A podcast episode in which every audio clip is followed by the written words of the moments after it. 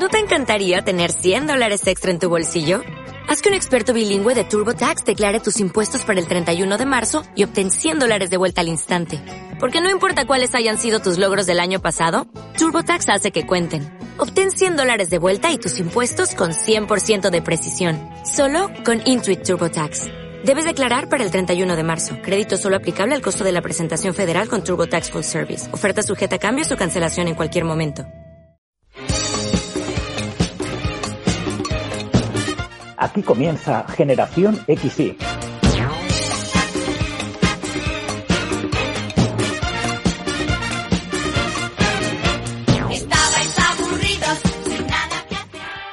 Buenos días, buenas tardes o buenas noches. Mi nombre es José María García y como cada semana os doy la bienvenida a la hora de la nostalgia, a Generación XY, el podcast nostálgico que toda la semana saca del olvido los mejores recuerdos de los 80 y de los 90. Saludamos también a nuestros oyentes cántabros, a los oyentes de la emisora Cadena Feeling, que todas las semanas nos escuchan fieles los lunes a las 7 de la tarde. Antes de comenzar el programa, permitidme que os recuerde que si Generación X os sabe a poco y os gusta la música ochentera y noventera, tenemos a vuestra disposición una selección de música en Spotify, en una lista que se llama Generación XY, música del podcast, en la que todas las semanas podéis encontrar las bandas sonoras y las sintonías de los programas, series y películas de los que hablamos en el programa. Aprovecho también para recordaros que tenéis a vuestra disposición nuestros perfiles en redes sociales, en Facebook o en Instagram, donde nos podéis escribir, contar cosas, recomendarnos, eh, hacernos sugerencias de nuevos contenidos y sugerencias también sobre nuevas secciones, como alguna que hemos recibido y que ya estamos estudiando de cara a la segunda temporada de Generación XY. Así que muchas gracias, queridos oyentes, por escribirnos. No me enrollo más, damos paso al sumario del programa número 40 de Generación XY. Arrancaremos el programa recordando al primer talk show español dirigido exclusivamente a niños y adolescentes, Hablando se entiende la vasca, y continuaremos recordando a una de las series cómicas por antonomasia de los 80, La hora de Bill Cosby. En la segunda parte del programa, La máquina del tiempo de María Berzal nos ayudará a recordar qué merendábamos en los 80 y en los 90, y Orlando Montoro con su tocata cerrará el programa recordando a Rem,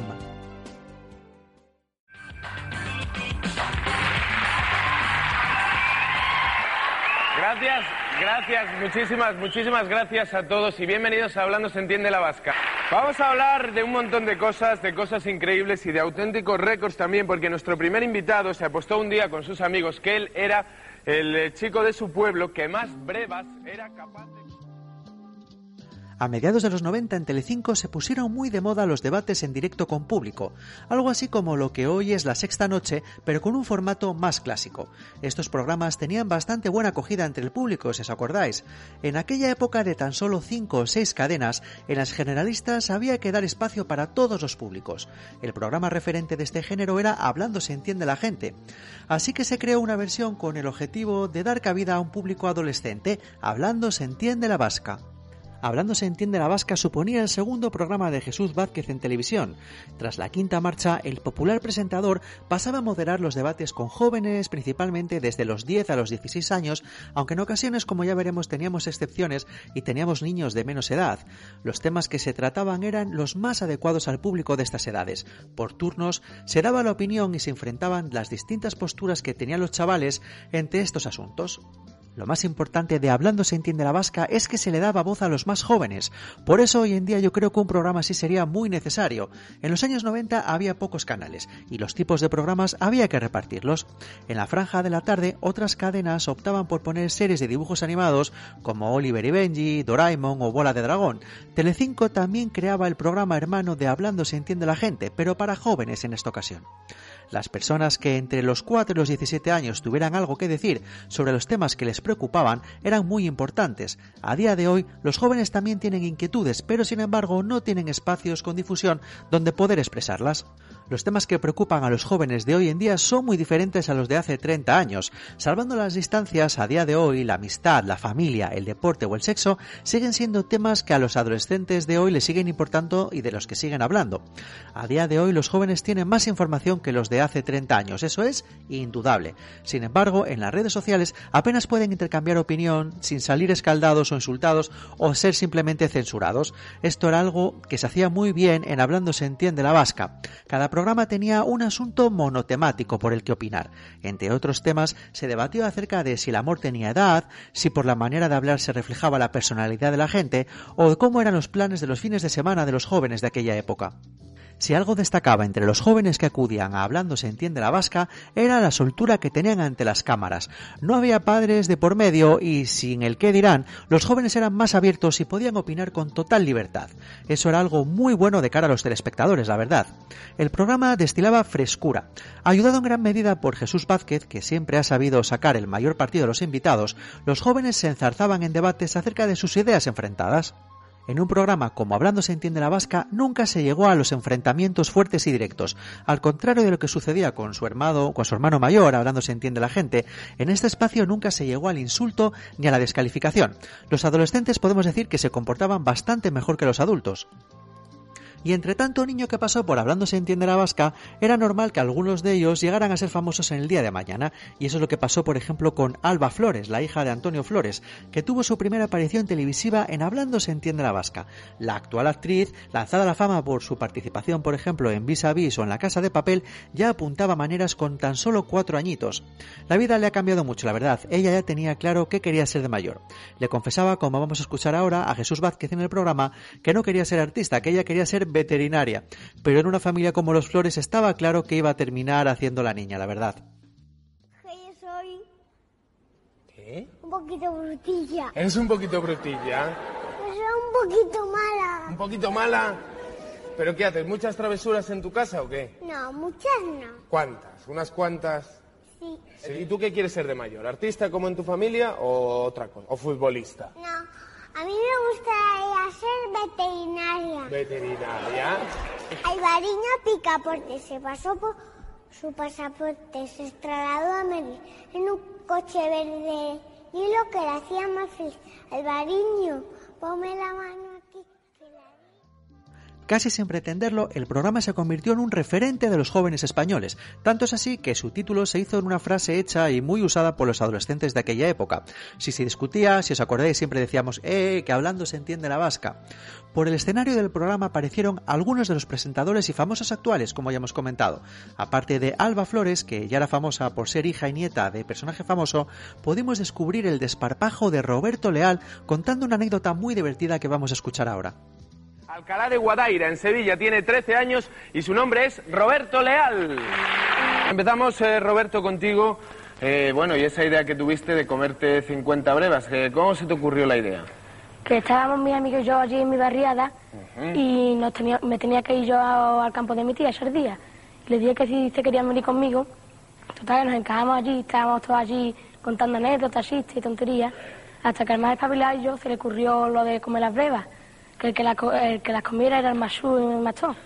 Fuimos para allá para algo y empezamos a comer brevas. Mónica Cruz, hermana de Penélope, también mostró su arte sobre el escenario de Hablando se entiende la vasca. Otros hijos de famosos que aparecieron en este programa de Telecinco fueron, por ejemplo, Rocío Carrasco, la hija de Rocío Jurado y Pedro Carrasco, o Javi Cantero, el hijo del desaparecido Fari. Hablando se entiende la vasca fue uno de los programas pioneros de Telecinco, ya que arrancó sus emisiones allá por el año 91, cuando Telecinco no era más que un proyecto muy joven que estaba dando sus primeros pasos en el ámbito de la televisión privada en España, y se mantuvo en emisión hasta el 30 de junio de 1993.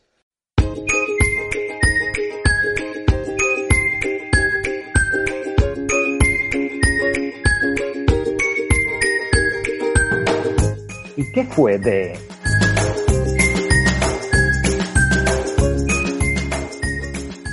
Y en el que fue de vamos a repasar detalladamente cómo ha sido la trayectoria de Jesús Vázquez por los distintos ámbitos de las artes escénicas en España. Y es que han pasado ya más de 30 años, sí, tres décadas desde que Jesús Vázquez tomó la alternativa en Telecinco. Fue a principios de la década de los 90 cuando alcanzó cierta fama al presentar la quinta marcha entre el año 90 y el 91 y Hablando se entiende la vasca entre el 91 y el 93, ambos programas emitidos como ya sabéis en Telecinco. Pronto su simpatía y su cara bonita le hicieron ser uno de los presentadores favoritos del público español. Sin embargo, después del caso Arni, que fue una pieza judicial por la cual se acusó injustamente a Jesús Vázquez de abuso de menores, tuvo que dejar la cadena y fue a Canal Sur y a otras cadenas como Telemadrid. Sin embargo, estaba claro que los caminos de Telecinco y de Jesús Vázquez se tenían que volver a cruzar más pronto que tarde. En enero de 2003 abandonó definitivamente Telemadrid para regresar y presentar en Telecinco Nadie es perfecto, pero pronto descubrieron que su sitio estaba en los realities. Así, en 2003 también en Telecinco fue el presentador del debate de Gran Hermano, Hotel Glam y Vivo Cantando. En 2004 presentó Gran Hermano VIP y en 2005 Gran Hermano VIP 2. Posteriormente presentó los realities Operación Triunfo, Supervivientes y además, entre el 2004 y el 2008 estuvo al frente del concurso Allá tú en las tardes de Telecinco. Tras la fusión de Telecinco con Cuatro, ambas empresas acordaron que Jesús Vázquez pasara a formar parte de la plantilla de Cuatro, y así en la cuarta cadena presentó Uno para ganar, Pekín Express y desde septiembre de 2012 presentó el talent show La Voz en Telecinco, que luego se fue a Antena 3, como recordáis. En los últimos años, Jesús Vázquez ha presentado otros programas como Me lo dices o me lo cantas, Bake Off España, Me quedo contigo e Idol Kids, donde estaba de jurado Isabel Pantoja. El último programa que ha presentado han sido los últimos programas de Mujeres, Hombres y viceversa. Una faceta tal vez desconocida de Jesús Vázquez es que también ha cantado y si os acordáis, allá por los 90 lanzó un disco con un par de éxitos entre los que se encontraban Y yo te besé. Dos milímetros escasos de tu boca, sé que por fin va a suceder. Mis manos cobran vida, tiemblan y te tocan. Todos mis nervios puestos en pie.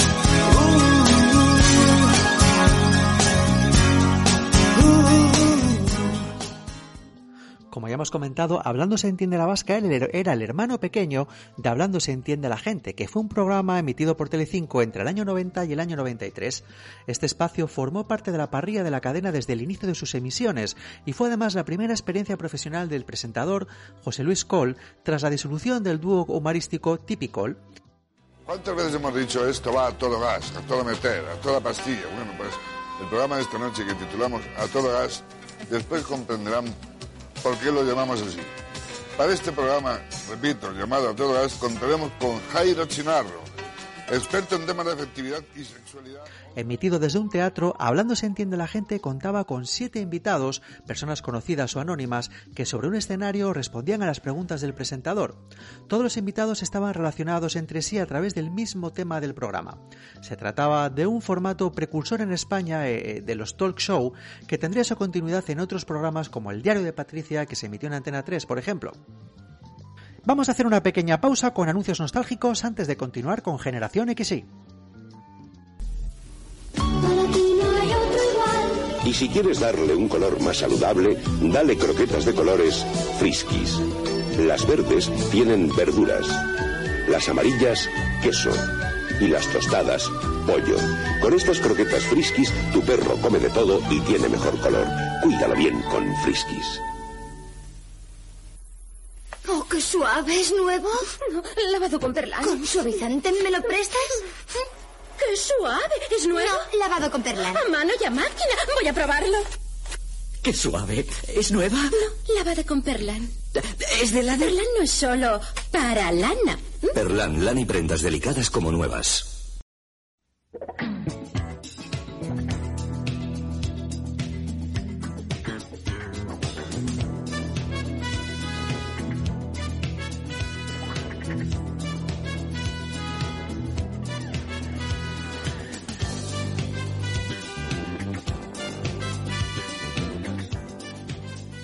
La hora de Bill Cosby fue uno de los fenómenos mediáticos de finales de la década de los 80, donde estuvo cinco años consecutivos como líder de las audiencias norteamericanas, basándose en un humor para todos los públicos y que iba dirigido a toda la familia. La familia Huxtable es una familia de color, adinerada y de clase alta, formada por un padre doctor y una madre abogada, con cuatro hijas y un hijo con edades que van desde los 20 hasta los 3 años.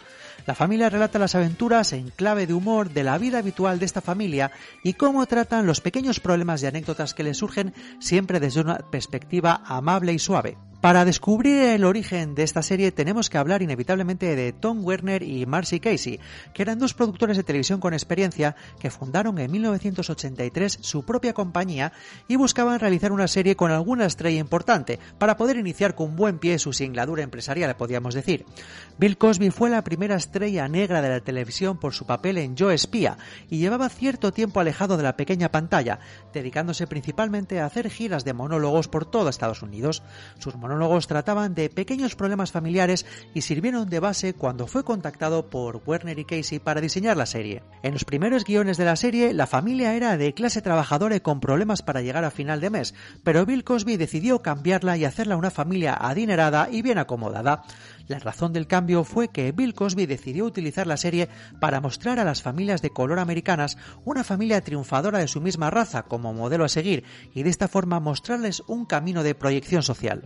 El aspecto educativo de la serie quedó patente desde el principio, así como el deseo de transmitir unos valores positivos a esa parte de la sociedad americana que se encontraba en su inmensa mayoría en los escalones sociales más bajos, con familias desestructuradas, con violencia, drogas por doquier, y Bill Cosby quiso mostrarles que otro mundo era posible, idealizado o utópico si cabe, pero dándoles un rayo de esperanza a sus congéneres con esta serie. La serie tuvo un éxito arrollador desde el principio, y no solo entre la población americana, como ya era de esperar, sino transversalmente en toda la sociedad americana, catapultando a la serie a lo más alto de las audiencias desde su primer capítulo. La trama de cada episodio trataba de algún problema familiar que trastocaba ligeramente la existencia de sus miembros, creando una serie de equívocos que concluía siempre con un final feliz. Vamos, la típica sitcom americana de los 80. El padre de familia, Cliff, era un reputado doctor, pero que en casa era un bonachón, con el que su mujer y sus hijos hacían lo que querían hasta cierto límite, que al ser rebasado le hacía ponerse duro. Tenía pocas reglas, pero era muy estricto en su cumplimiento, y si alguno de sus hijos no las cumplían, le hacía siempre con buenas maneras y un toque de humor volver al redil de las buenas costumbres y de la buena educación. Un rasgo distintivo de Cliff eran sus luminosos y coloridos jerseys de lana que llevaba siempre cuando estaba en casa. La madre Claire ha podido compaginar educar a sus cinco hijos con una carrera de abogada de éxito y era la matriarca de la familia. Era mucho más dura que su marido a la hora de imponer disciplina a sus hijos, pero siempre utilizando argumentos y explicaciones en lugar de métodos más expeditivos. Los cinco hijos iban desde la mayor Sondra, que al principio de la serie no aparecía porque estaba estudiando en la universidad, la segunda Denise, la hija más rebelde y contestataria, siempre dentro de un orden, el único hijo Theo, el preferido por su padre por ser el único varón, travieso pero sin malicia, la cuarta hija Vanessa, siempre a la sombra de sus hermanos, y por último la Benjamina Rudy, que era la mimada de la familia y se pasaba el día haciendo posturitas y carantoñas a sus padres. Y este es mi despacho. ¿Y qué hace?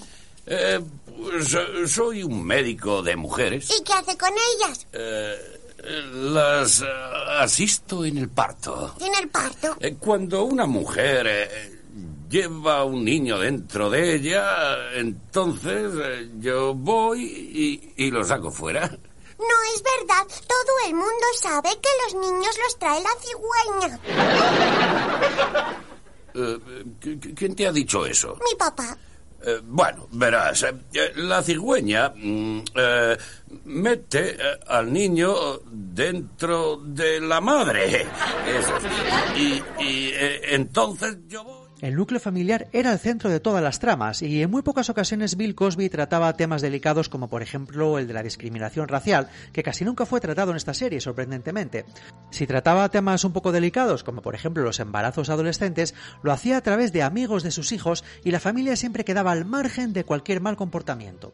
Esta blanquedad o transparencia total de los temas tratados hacía que a veces algunas tramas no fueran dignas ni de un capítulo de los Teletubbies, la verdad, por lo ñoñas y edulcoradas que eran, pero la gran vis cómica de Bill Cosby y del resto de actores de la serie hacían digerible todos los excesos de azúcar que contenía la serie. Como suele pasar en todas las series de largo recorrido, en la trama principal, a medida que los hijos van creciendo, se iban incorporando nuevos personajes como los novios y posteriormente maridos de las hijas mayores. Y la saga se iba incrementando cada vez más, sin olvidar a los padres de ambos cónyuges que también salían de vez en cuando, pero siempre transmitiendo valores positivos y de refuerzo a la comunidad negra. Con la popularidad de la serie empezaron a salir estrellas invitadas de alto postín de otros ámbitos de la vida social, como por ejemplo nada más y nada menos que Plácido Domingo, que estuvo como estrella invitada en un capítulo cantando en español.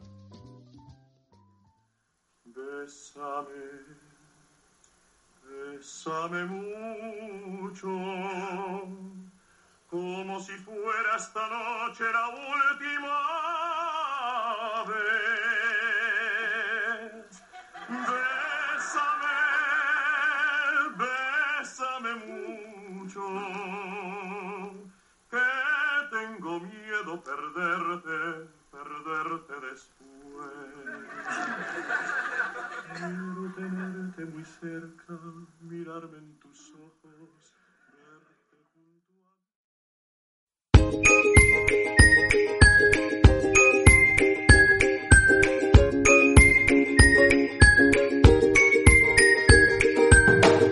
¿Y qué fue de...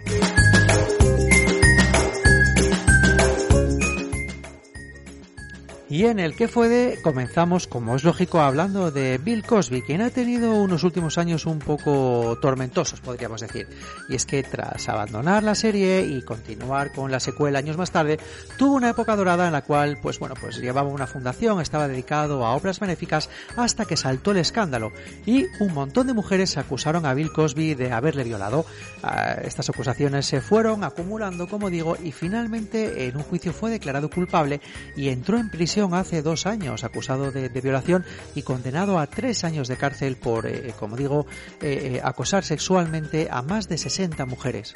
Felicia Rastam interpretó a Claire Huxtable, la mujer de Bill Cosby en la serie, y era una actriz que ya traía una cierta trayectoria después de haber participado en distintas obras de Broadway, como por ejemplo en Dreamgirls o en El Mago, y tras haber interpretado multitud de personajes en una grandísima colección de series de la época, como por ejemplo en Vacaciones en el Mar, en Santa Bárbara, en Blossom, en Un Mundo Diferente y un largo etcétera. Finalizado el show de Bill Cosby, a mitad y finales de los 90 intervino en los telefilms Herencia del Mar y Escape del Edén.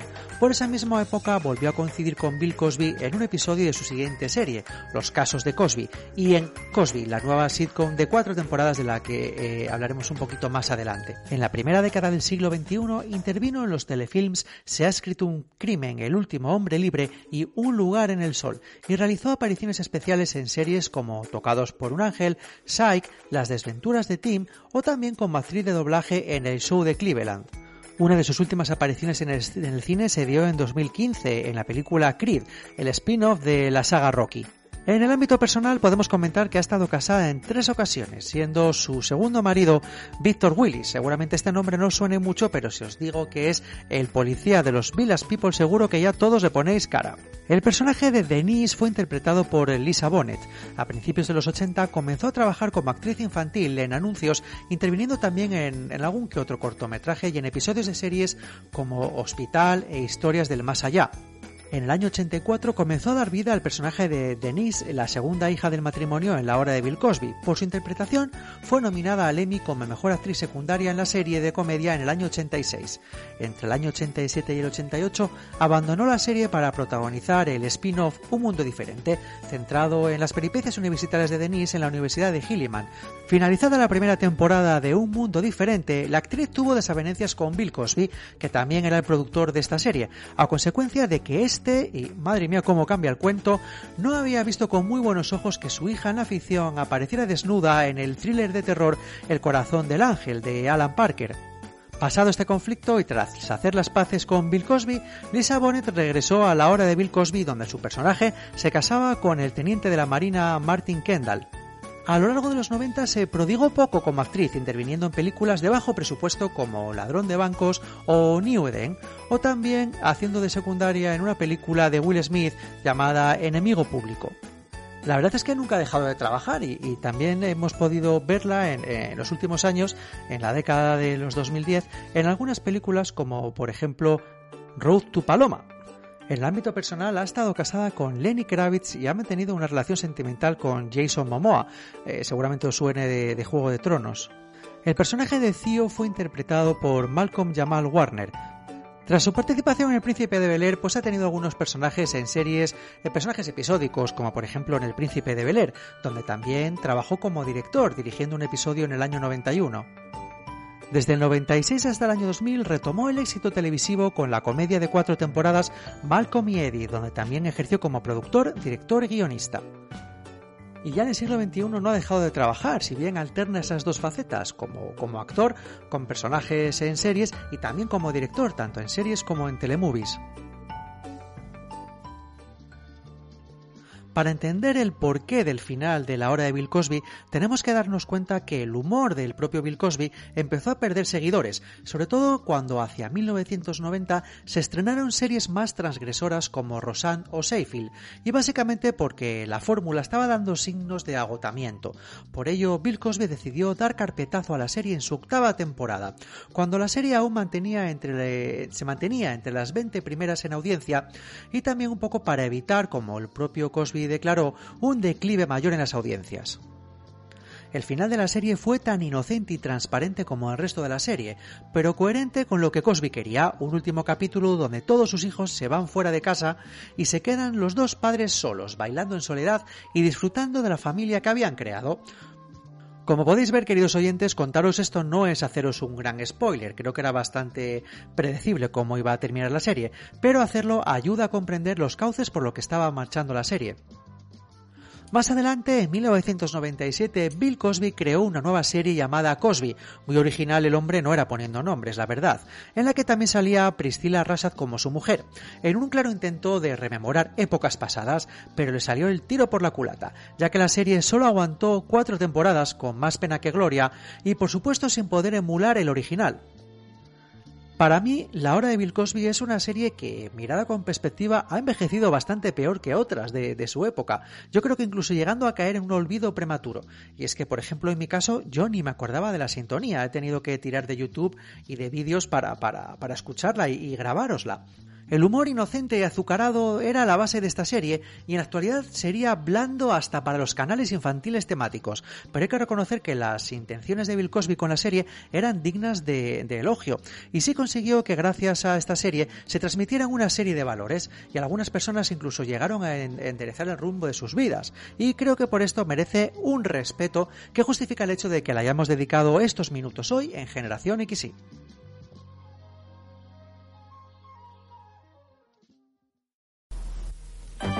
Larus. Detrás de este nombre hay millones de años de cultura de la humanidad, puestos al día para usted en el gran diccionario enciclopédico Larus. Ahora en fascículos semanales de moderno diseño y llenos de color. Un tesoro de información totalmente actualizado.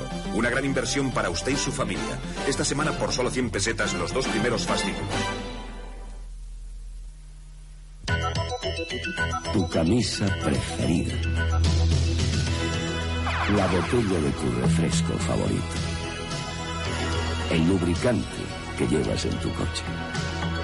En cada producto que te rodea, el grupo CEPSA ha puesto su tecnología. Por eso, siempre hay algo que nos une a ti. CEPSA, tecnología en acción.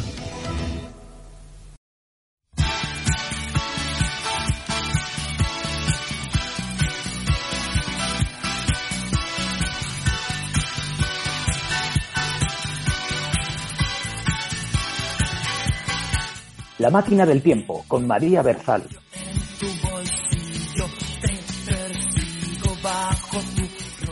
Ya ha llegado la hora de ponernos nostálgicos y conectar con la máquina del tiempo de María Berzal. Hola María. Hola José, ¿qué tal? ¿Has desayunado, comido, merendado, cenado o lo que sea que hagas a estas horas? Sí, sí, ya he hecho la comida que me tocaba antes de hablar contigo, eso por supuesto. Pero te digo una cosa, ¿sabes cuál es la comida que más hecho de menos? ¿Cuál? La merienda. ¿Pero qué me dices, José? ¿Es que no merienda? Sí, sí, hombre, claro que meriendo, pero realmente no meriendo como a mí me gustaría. Meriendo como debo, pero no como ya.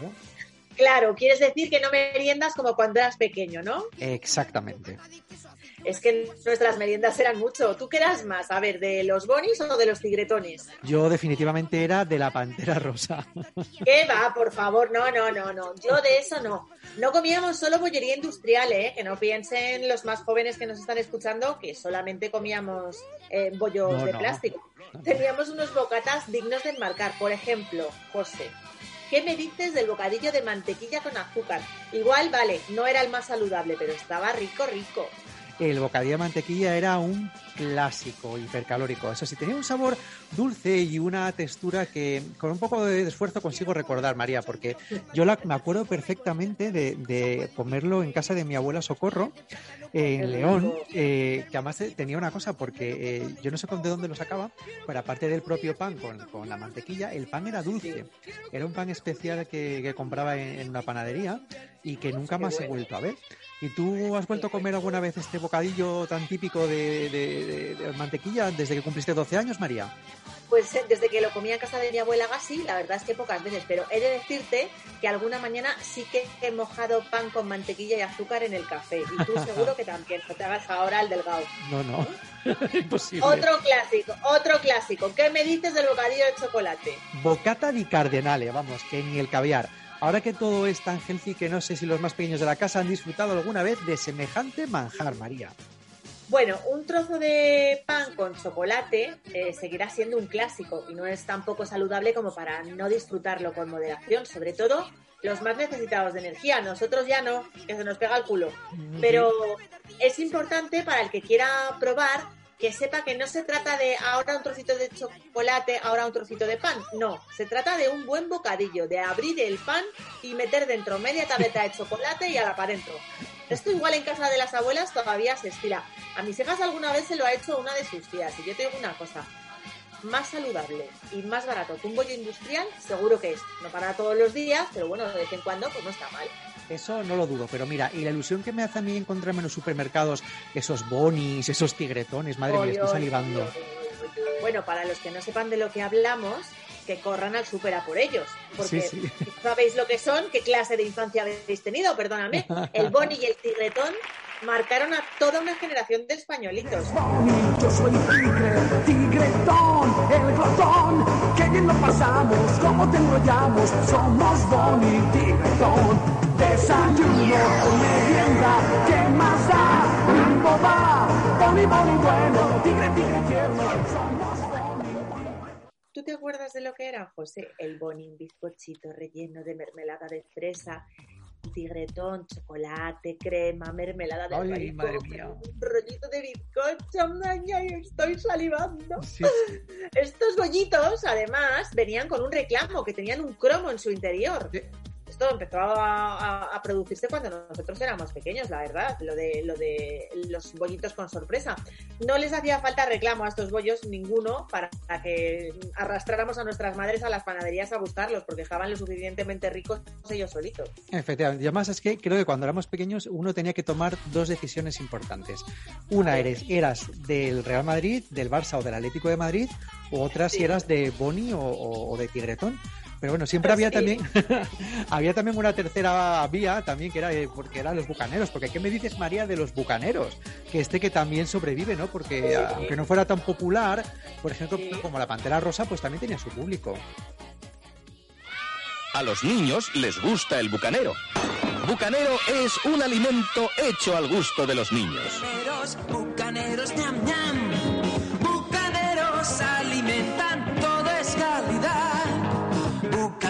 Bucaneros, bucaneros, bucaneros, ñam, ñam. Bueno, mira, la pantera rosa, yo te podrás creer que no lo he probado jamás en mi vida, me daba un poco de asco, yo qué sé, el color y tal, que era como parecido a la fresa, pero en realidad Sí. la pantera rosa no era fresa, era como una especie de fresa y nata.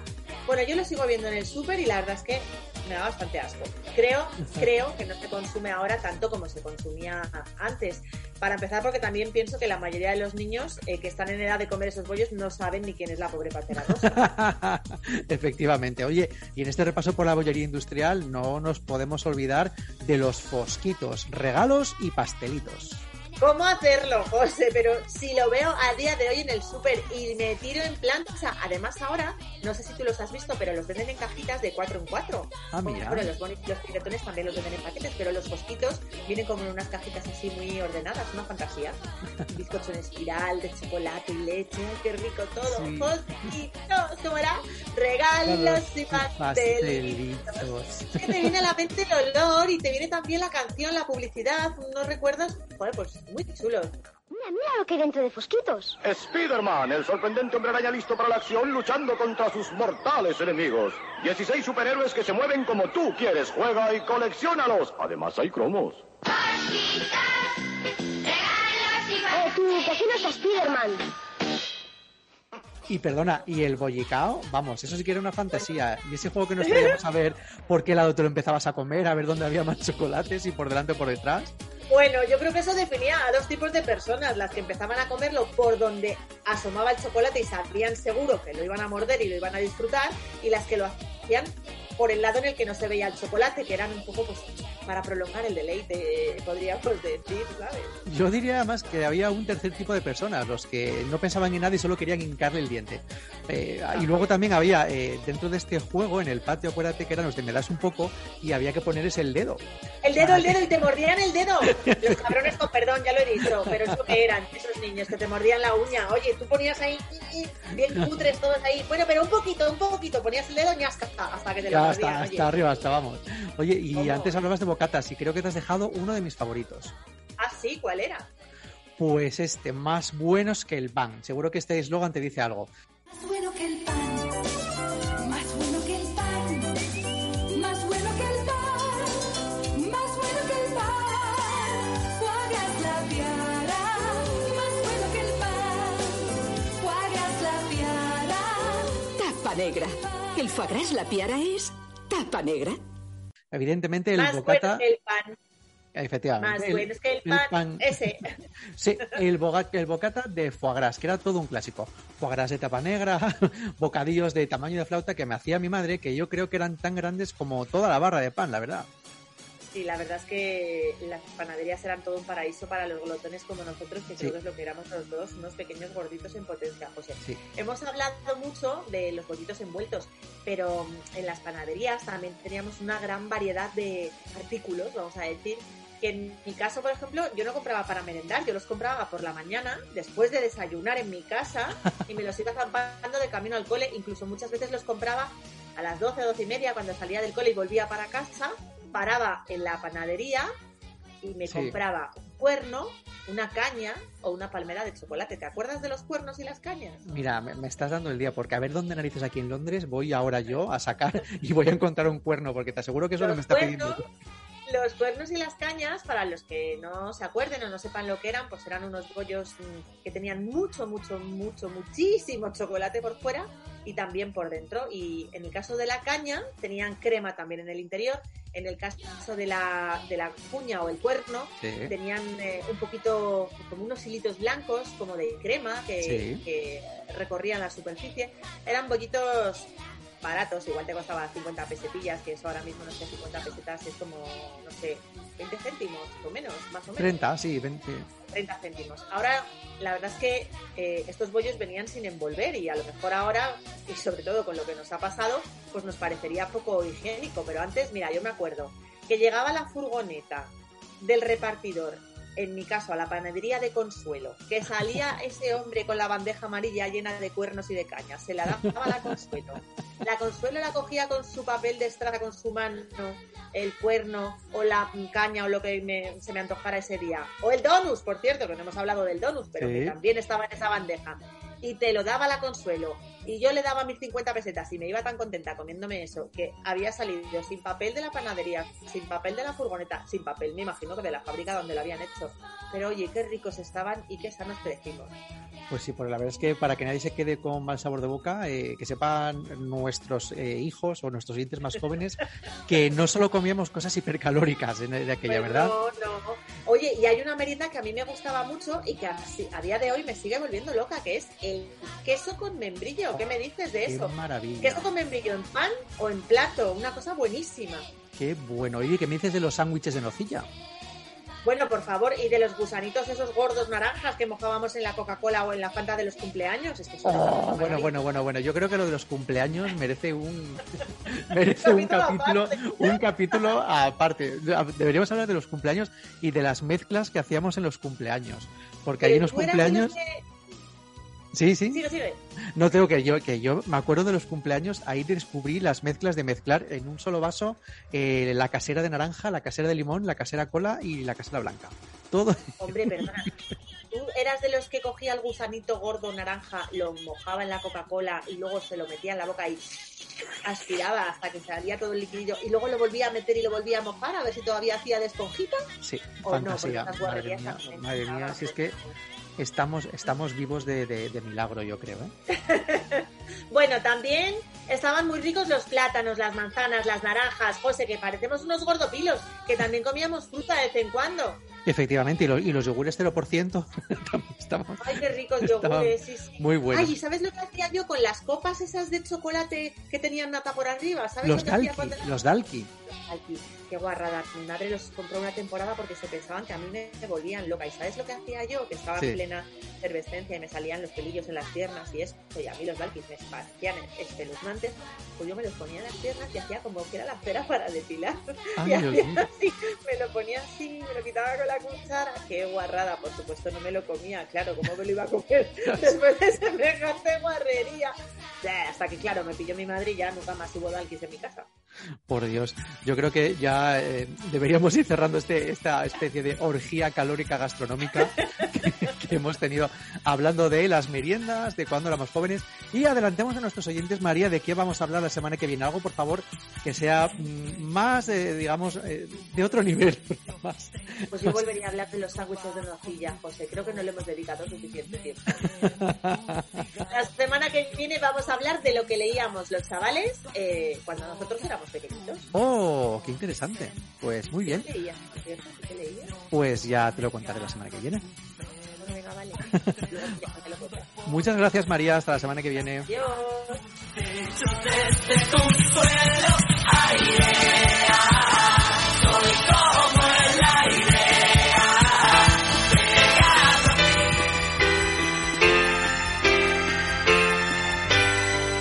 El Tocata, con Orlando Montoro.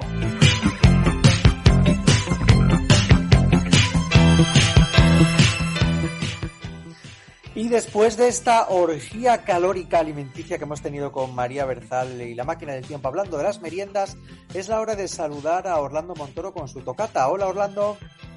Hola, José. ¿Qué tal? Cuéntanos, oye, ¿y ¿tú qué merendabas cuando eras un chavalín?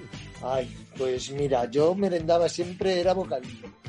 Ajá. Y eh, me daba mucha rabia, porque a mí me gustaba más el dinero para el Fosquitos o el Tigretón. La Pantera Rosa no me gustaba, pero preferí, o el, el Boni también me gustaba mucho, pero nada, yo era bocadillo. Porque lo otro, eso era una guarrería y no sé qué. Ah, ¿Y de qué era el bocadillo que te hacía tu madre? Buah, pues la verdad que los bocadillos eran ricos, porque mira, eh, podía ser de mantequilla con azúcar, de aceite con azúcar, Ajá. de chocolate, Bueno, de bueno. salchichón, de chorizo, de mantequilla con chorizo. Ya. El salchichón era el que menos me gustaba, porque no Uh. sé por qué, el salchichón ahora me encanta, pero de pequeño No te gustaba nada. Oye, Orlando, tú tenías un, tú tienes una pinta de ser el típico que andabas por ahí con tus amigos diciéndoles que te dejaran probar el bocata y te tenían que poner el dedo para que no arrasaras con medio bocata, ¿me equivoco? Mm, No, no, más o menos no. Anda, confiesa, confiesa. Yo lo que pasa es que, o sea, yo mordía el dedo y entonces, uy, a la que quitabas, enganchabas. Ah, era dos tiempos, muy buena técnica. Oye, cuéntanos de qué va a hablar el tocata de hoy. Pues mira, hoy el tocata de hoy va a hablar de una fase del sueño cuando estás ya muy profundamente dormido y de lo que la mente te a, a donde la mente te lleva Ajá. cuando estás en esa fase REM del sueño. Ah, mira, oye, muy, muy buen traído, o sea que vamos a hablar de REM. Sí, de las letras, de las letras del tan, tan, tan, tan controvertidas y tan difíciles de entender, que bueno, tienen su sentido eso.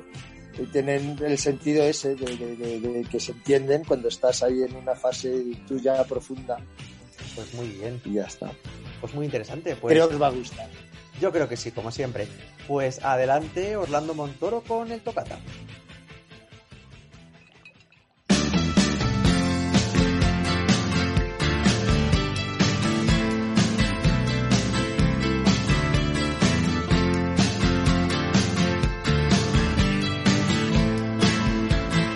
Oh,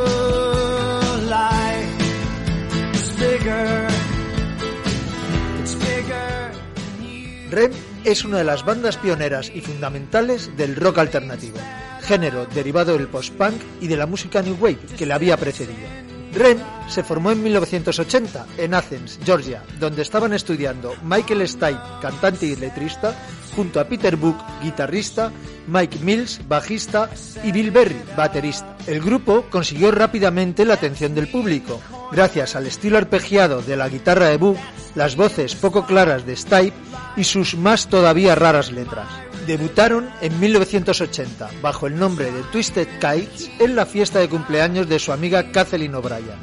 Decididos a dedicarse a la música, la banda hizo una gira por todo el sur de Estados Unidos, tocando una gran variedad de versiones.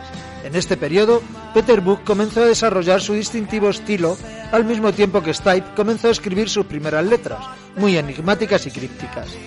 En el verano de 1981, el grupo grabó su primer sencillo, Radio Free Europe, que incluía como cara B la canción Sitting Still. El sencillo fue publicado por Hip Tom Records, en realidad el estudio casero de un amigo del grupo, del que apenas se editaron mil copias. El sencillo se convirtió en un éxito inmediato en las radios independientes que tenían una gran influencia en colegios y escuelas de todo el sur. Las letras indescifrables de Stipe y su distintiva voz hicieron del sonido de REM un sonido único e inimitable en los tiempos que corrían. Gracias a la favorable respuesta que obtuvo este sencillo, firmaron un contrato con IRS Records, bajo el que publicaron su primer EP, Chronic Town, y sus cinco primeros álbumes de estudio. Combinando folk rock y punk, logran que la crítica les definiera como auténticos innovadores de la música. Su primer álbum, Murmur, lanzado en el año 1983, llegó a ser declarado el mejor álbum de ese año y uno de los mejores álbumes de los años 80. Para ese álbum fueron regrabados Radio Free Europe y Sitting Still, a los que se unieron Hipton y Talk About the Passion, entre otros. Su segundo álbum de estudio, Reconning, se publicó en el año 1984. De la misma manera que en el anterior trabajo, Stipe continuó escribiendo letras ambiguas y casi indescifrables. El primer sencillo fue South Central Rain y como segundo sencillo la banda optó por Don't Go Back to Rockville. El álbum fue criticado por ser poco comercial por parte de las radios principales, lo que supuso las delicias de las radios más independientes. Para el tercer álbum, Fables of the Reconstruction, la banda decidió cambiar el rumbo de manera drástica. Para ello, el grupo optó por viajar a Londres. Las sesiones en el estudio se convirtieron en mucho más complicadas de lo que la banda había previsto, teniendo en cuenta que, que el anterior trabajo lo habían grabado en tan solo 12 días. Surgieron grandes tensiones y la banda estuvo a punto de romper. Estas circunstancias tan tristes que rodearon las sesiones de grabación a la postre proporcionaron al álbum una identidad propia, un álbum muy oscuro que difería mucho de sus anteriores trabajos. En esta ocasión, las letras de Stipe fueron mucho más comprensibles y centradas en las fábulas e historias de la mitología sureña. Para su cuarto álbum, la banda quedó poco satisfecha con Fables of the Reconstruction y cambiaron a un rumbo un poco más alegre y pop. De aquí nació Life Rich Pageant, este álbum tuvo buena respuesta con sus sencillos Follow Me y Superman. Tras el éxito de Life Rich Pageant, Rem lanzó el álbum Document. Este se convirtió en su primer disco de platino y el mejor hasta la fecha. Aunque The One I Love y Finest Work Song se convirtieron en éxitos, el tema favorito de los fans fue su canción apocalíptica Is the End of the World as We Know It and I Feel Fine. Este gran éxito les consiguió con la Warner Bros. el considerado contrato más caro de ese tiempo. Su sexto álbum, Green, se convirtió en un gran éxito con sus sencillos Stand, Orange Crash, Pop Song 89 y canciones como Turn You Inside Out. En la década de los 90, la banda crece sobremanera y con el disco Out of Time de 1991, que vendió más de 10 millones de copias y en especial el sencillo Losing My Religion, cuyo vídeo fue muy criticado por la Iglesia Católica, Rem alcanza el estatus de banda de culto en todo el mundo, por delante de grupos como U2 en las listas de ventas. Otros singles extraídos del disco fueron Shiny Happy People, donde cantaban con Kate Pearson, la vocalista de B52, Low, Near Wild Heaven y Radio Song.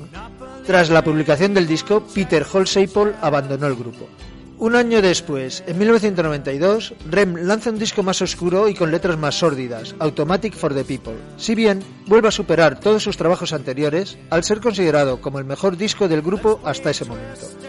Numerosos singles salieron de este disco: Drive, Everybody Hurts, Man on the Moon, The Sidewinder Sleeps Tonight, Night Swimming y Find the River.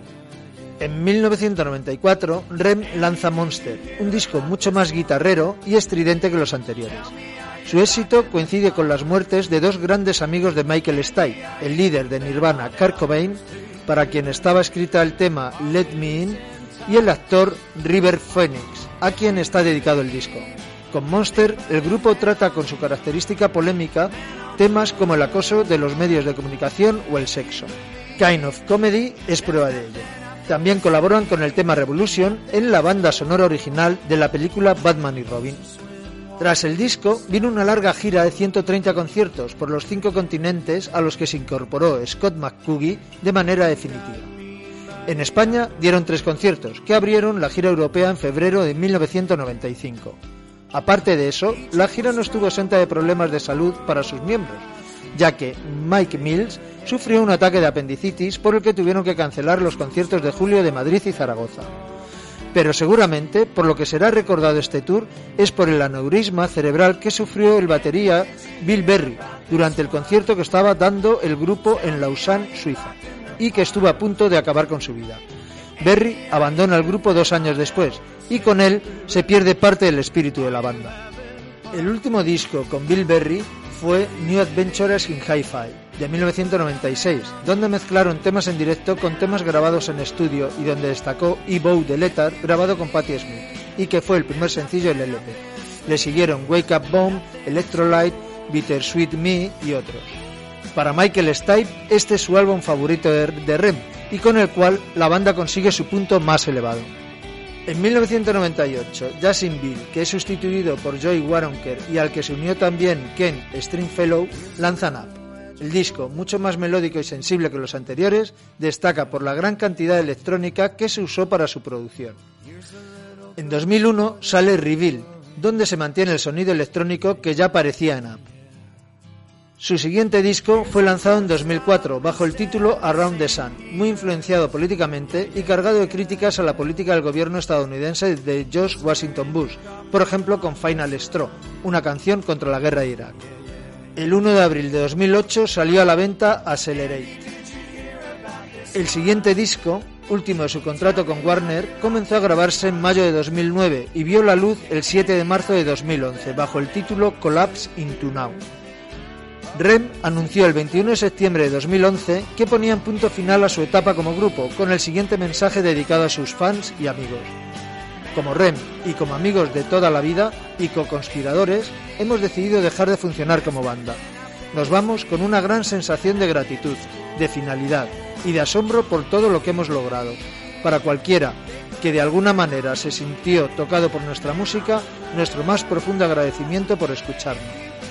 Tras este anuncio, se publicó el recopilatorio Part Lies, Part Heart, Part Truth, Part Garbage 1982-2011, el primero con canciones tanto de su época con IRS como con Warner Bros. Además, se incluyeron tres nuevas canciones grabadas durante el verano de 2011. Introducidos al Salón de la Fama del Rock en 2007, Rem ha logrado alcanzar el estatus de banda leyenda del rock y un puesto entre los mejores grupos de la historia. Adiós amigo, goodbye my friend. Chao chao amigo, arrivederci, auf Wiedersehen.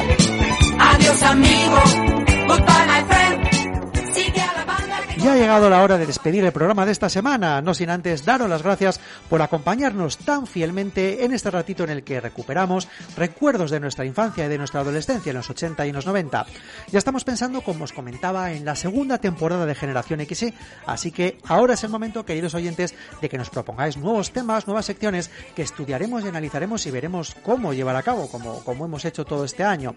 También nos podéis escribir al correo electrónico generacionxypodcast.com contándonos cómo eran las vacaciones de los 80 y los 90 y cómo se diferenciaban de las vacaciones ahora. Nada más, nos despedimos, cargad las pilas, sed felices y nos escuchamos la próxima semana aquí en Generación XY. Adiós amigo,